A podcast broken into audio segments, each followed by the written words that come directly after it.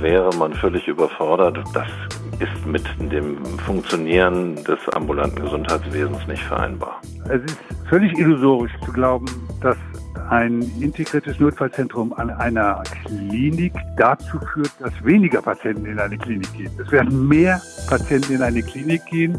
Und mit diesen Zitaten darf ich Sie ganz herzlich beim Ärztetag begrüßen, dem Podcast der Ärztezeitung.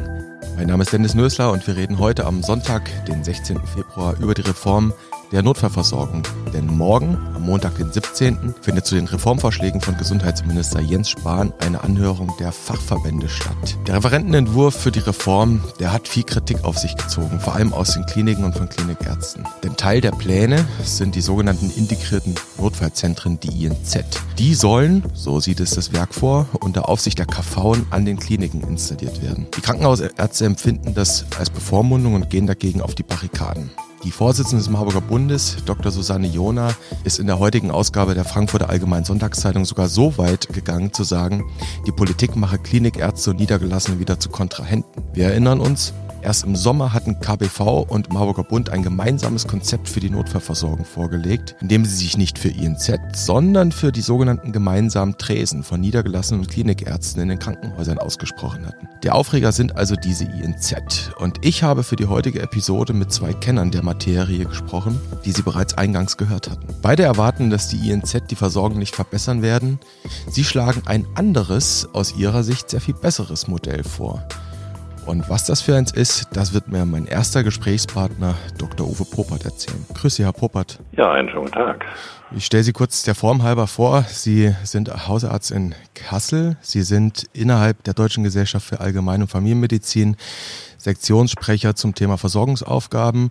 Sie sind in der KV Hessen aktiv, dort unter anderem auch für den Ausschuss Ärztlicher Bereitschaftsdienst. Das heißt, Sie wissen relativ genau, worum es geht beim Thema Notfallversorgung. Jetzt liegt ein Referentenentwurf vor, mit dem die Notfallversorgung neu geregelt werden soll. Eine Idee darin sind die sogenannten integrierten Notfallzentren, die INZ, mit denen sollen Patienten quasi schon vor der Notaufnahme in der Klinik triagiert werden und gegebenenfalls, wenn sie eine Bagatellerkrankung haben, wieder ambulant versorgt werden. Die DGAM hat dazu eine relativ klare Meinung. Herr Popert, was könnte das Problem dieser INZ sein?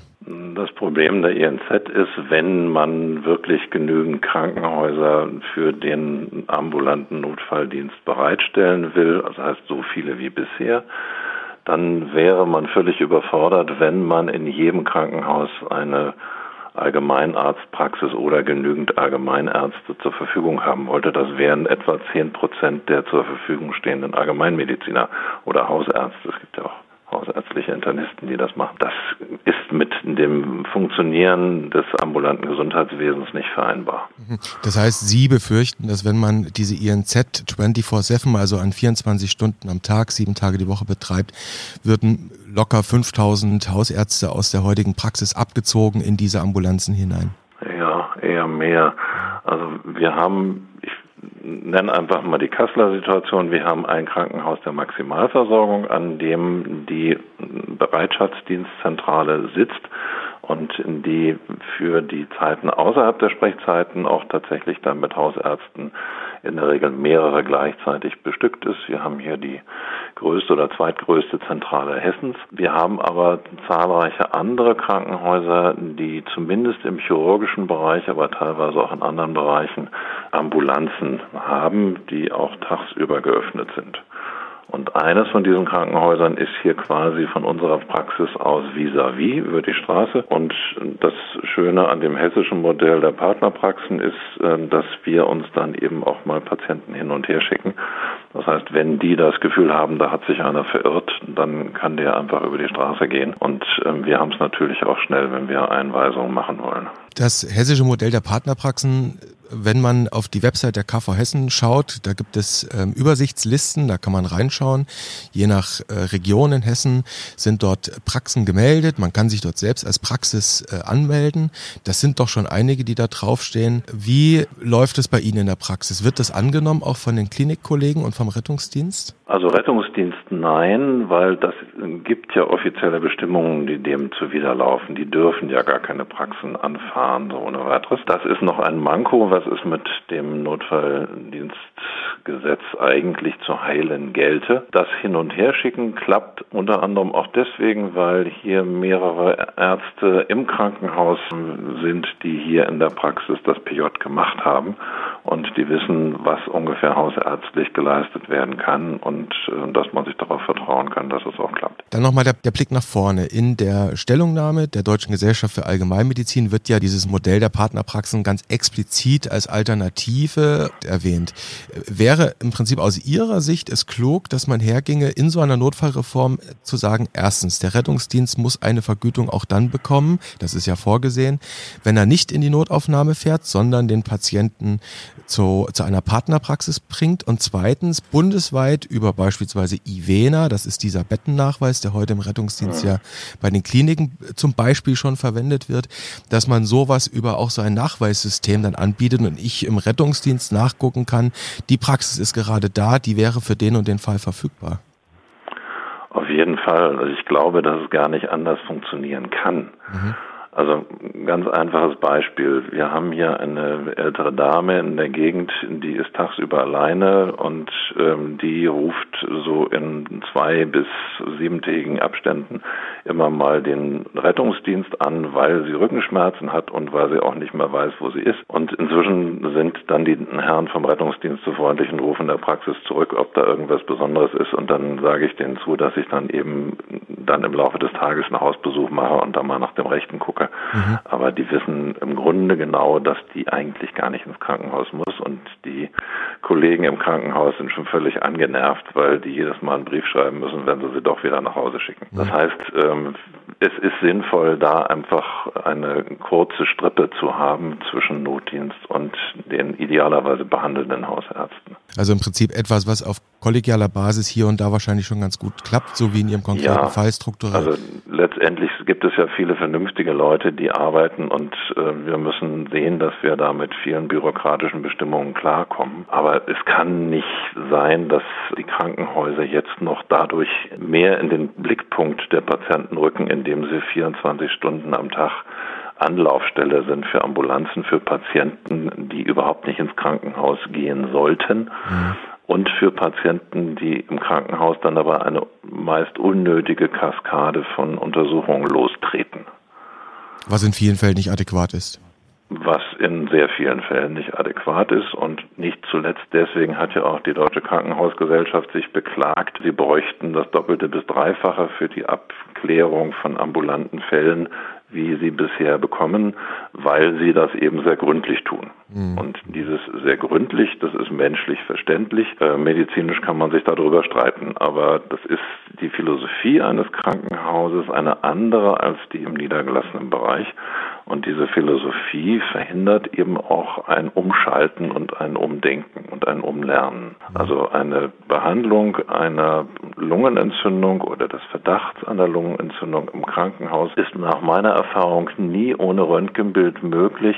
Äh, Im ambulanten Bereich ist es eher die Regel, wenn es unkomplizierte Patienten sind. Wofür brauche ich dann ein Röntgenbild, um Antibiotikum zu verordnen? Aber das ist, das ist eine Herangehensweise, die anders ist im Krankenhaus. Bei Risikopatienten würde man ja ohnehin dann stationär einweisen. Genau. Ja. Das heißt, das ambulant vor stationär, das ist ja die, die Idee, unter der auch die Reform steht, nur dann wirklich funktionieren kann, wenn man nicht eine neue an den Kliniken etablierte Anlaufstelle schafft, sondern eigentlich überlegt, wie kriege ich die Leute schon vorher in die Hausarztpraxis. Genau. Der Hintergrund ist, äh, dass es einmal eine spezifisch hausärztliche Herangehensweise gibt als Primärversorger, und da, dass man darin eben auch Übung hat. Das ist ja nicht so ganz einfach, immer ohne Röntgenbild voranzukommen. Das andere ist, ich bin in meiner Praxis wesentlich effektiver, als wenn ich in einer Notfallambulanz arbeite. Zum einen, weil ich mit meiner Praxis eben doch ein paar diagnostische Möglichkeiten anders eingerichtet habe als im Krankenhaus. Ich kann zwar keine Röntgenbilder machen, aber ich habe ein paar Gerätschaften hier, die ich auch in einer großen Ambulanz nicht habe. Und ich habe ein eingespieltes Team. Das heißt, ich bin hier in der Regel Regel etwa zwei bis dreimal effektiver als in einer Krankenhausambulanz. Und ich gehe davon aus, dass ein Krankenhaus, im Krankenhaus befindlicher Allgemeinarzt oder Hausarzt etwa zwei bis dreimal schneller die gleichen Fälle bearbeiten kann ambulant wie ein Krankenhausarzt, einfach weil die an eine andere Struktur gebunden sind. Sie sehen äh, gar nicht mal nur so sehr die Gefahr, dass man Hausärzte, wenn man diese INZ gründete, 24-7, dass man Hausärzte äh, aus den Praxen abzieht, sondern dass man überdies dort auch noch, ich sag mal mit Verlaub, die Performance reduziert der Kollegen. Genau, und das deutlich, um den Faktor 10 etwa. Okay. Ne, und das heißt, in einem System, Deutschland hat sehr wenig Hausärzte im internationalen Vergleich, würden wir die Effektivität nochmals dramatisch verringern.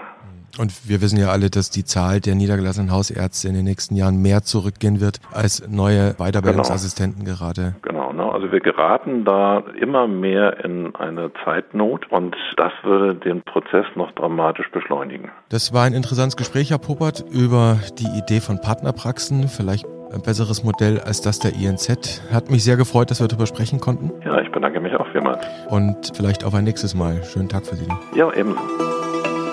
Das war das Gespräch mit äh, Dr. Uwe Popert aus Kassel, der uns erzählt hat, wie er das mit der Partnerpraxis bei, bei sich löst, wie er als Partnerpraxis die Klinik entlasten kann mit nicht stationären Fällen. Jetzt wollen wir, wir sind immer noch beim Ärztetag, dem Podcast der Ärztezeitung, jetzt wollen wir das Ganze mal auf eine systemische Ebene heben und schauen, könnte das vielleicht ein Modell sein, das vielleicht ein bisschen besser funktionieren könnte als die geplanten integrierten Notfallzentren. Und dazu habe ich jetzt in der Leitung Dr. Eckhard Starke.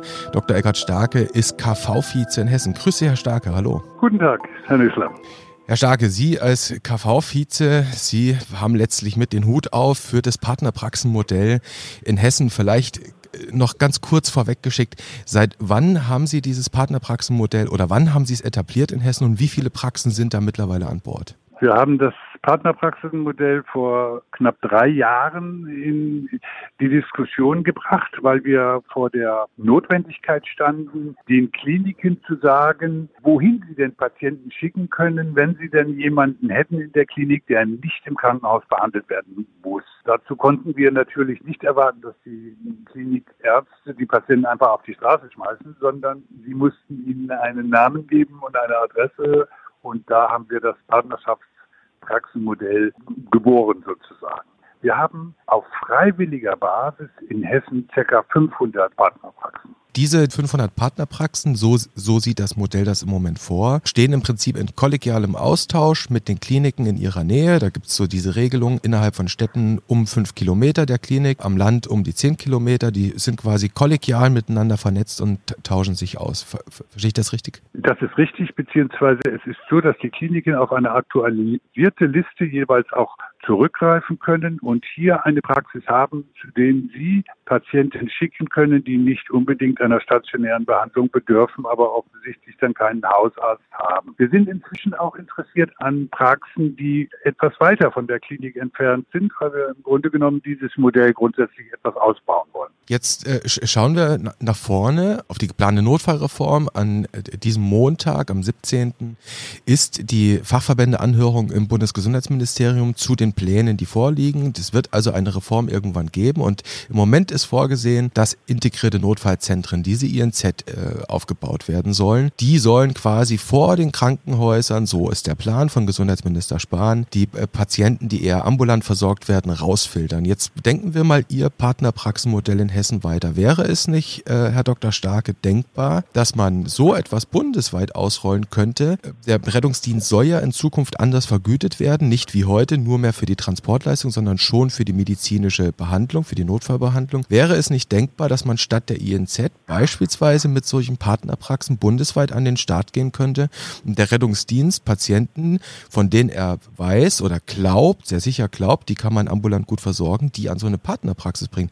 Immerhin haben wir ja auch Terminservicestellen an den KV, die eigentlich wissen, welche Praxen besetzt sind. Genau. Es ist völlig illusorisch zu glauben, dass ein integriertes Notfallzentrum an einer Klinik dazu führt, dass weniger Patienten in eine Klinik gehen. Es werden mehr Patienten in eine Klinik gehen, weil viele, äh, viele Patienten überhaupt gar keinen Hausarzt, keinen Ansprechpartner mehr haben. Wenn wir es wollen, und da glaube ich, gibt es ja keinen Zweifel, dass wir im Grunde genommen eigentlich möchten, dass die Kliniken entlastet werden und dass die ambulante Versorgung auch für ambulante Fälle zuständig ist dann müssen wir im Grunde genommen nach meiner Meinung das Partnerschaftspraxenmodell auch ausbauen und brauchen eine engere Vernetzung zwischen Rettungsdiensten, Krankenhäusern und eben dieser Partnerpraxen. Ich verstehe Sie richtig, dass Sie eher da, dafür plädieren würden, dass man die, dieses Partnerpraxenmodell, bleiben wir mal wieder kurz bei Hessen, durchaus in auch die, diese rettungsdienstliche Versorgung aktiver mit einbezieht. Ja, Genau das ist eigentlich das, was die Lösung ist, zumal wir ja ohnehin in Zeiten, wo wir froh sind um jeden Arzt, der sich niederlässt, auch diese integrierten Notfallzentren überhaupt gar nicht mit dem Personal ausstatten können, was da notwendig wäre. Jetzt weiß ich natürlich aus unserem Vorgespräch, dass Sie da in Hessen sich durchaus anschicken, bundesweit etwas Vorreiter werden zu wollen. Vielleicht wollen wir noch nicht alles verraten, aber vielleicht können wir das eine oder andere schon nennen, was Sie mit Ihrem Partnerpraxenmodell vorhaben in den nächsten Monaten. Also wir würden gerne das Partnerpraxen, die Partnerpraxen mit dem hessischen Ivena-System verbinden. Ivena ist eine digitale Plattform, die es möglich macht zu erkennen, zunächst mal zwischen Rettungsdiensten und Krankenhäusern zu erkennen, ob ein Krankenhaus in der Lage ist, einen bestimmten Patienten mit, sagen wir mal, Herzinfarkt auch aufzunehmen, ob eine, ein Bett in der Intensivstation frei ist, ob sie überhaupt für diese Erkrankung entsprechende personelle und räumliche Kapazitäten haben. Dieses IVENA-System hat sich in Hessen bewährt und wird ja auch bereits seit zehn Jahren angewandt. Und dieses IVENA-System würden wir gerne auch für die ambulante Versorgung nutzen. Die Abkürzung steht für integrierter Versorgungsnachweis oder interdisziplinärer Versorgungsnachweis, so heißt es korrekt. Ist im Prinzip ja. ein Bettennachweis im Moment und ich verstehe Sie richtig. Sie möchten eigentlich gerne, dass dort künftig nicht nur Klinikbetten drinstehen, sondern eben auch Arztpraxen äh, eingesehen werden können. Haben Sie offen, haben Sie Zeit, können Sie einen Patienten aufnehmen? Genau. Mhm. Und dabei ist es eben wichtig, auf die Partnerpraxen zurückzugreifen, weil die Partnerpraxen uns sozusagen mitteilen, welches Leistungsspektrum sie bieten. Es wird immer im ambulanten Bereich Praxen geben, die dieses oder jenes routinierter machen als andere. Und im IVENA-System kann die Praxis nicht nur ihr Leistungsspektrum wiedergeben, sondern könnte sich zum Beispiel auch kurzfristig an- oder abmelden. Mhm. Beispielsweise, wenn ein Kollege mit einer Partnerpraxis an diesem einen Tag infolge einer Grippewelle äh, zu viel zu tun hat, dann kann er sich auch kurzfristig abmelden oder wenn er zum Mittagessen geht. Aber er meldet sich wieder an, wenn er wieder da ist und freie Kapazitäten hat und dann ist er auch für den Rettungsdienst anfahrbar. Das ist spannend. Vor allem vor dem Hintergrund, dass ja geplant ist, den Rettungsdienst zu einem Leistungsbereich zu machen im Sozialgesetzbuch 5, was dann zur Folge haben würde, dass anders als heute, wo der Rettungsdienst nur für den Transport eigentlich bezahlt wird, der Rettungsdienst künftig schon allein für das Vorortsein bezahlt werden würde, er also keine Nachteile hätte, wenn er den Patienten in eine Arztpraxis brächte. Der Rettungsdienst hat dadurch eher sogar eher Vorteile, wenn Sie sich also heute mal überlegen, dass in entlegenen Gebieten manchmal ein Patient eine eine Stunde lang gefahren wird, um an ein Schwerpunktkrankenhaus zu kommen. Aber dabei fährt er möglicherweise an mehreren Praxen vorbei, die diese Erkrankung auch ohne weiteres behandeln könnten. Da ist nicht nur der Rettungsdienst eine Stunde länger unterwegs und bis der Wagen wieder einsatzbereit ist, der Patient so lange unterwegs, sondern er fährt auch an Möglichkeiten in der ambulanten Versorgung vorbei. Es wäre wünschenswert und ein kleiner Traum von mir, wenn wir es auch regeln können, dass der Patient, der in eine Partnerpraxis gebracht wird, und nicht mobil ist auch im Rettungsdienst von der Partnerpraxis auch wieder nach Hause gebracht werden. Das wäre dann die Ausbaustufe 2.0 vermutlich. Ja. Herr Dr. Starke, das war ein sehr interessantes Gespräch. Ich habe das Gefühl, hier hat sich noch ein, eine Alternative zu den INZ vielleicht aufgetan. Wir werden das beobachten. Ich danke Ihnen ganz sehr für das Gespräch. Ich wünsche Ihnen alles Gute und würde mich freuen, wenn wir uns mal wieder hören. Vielen Dank, Herr Minister, Ihnen auch. Danke. Tschüss. Tschüss.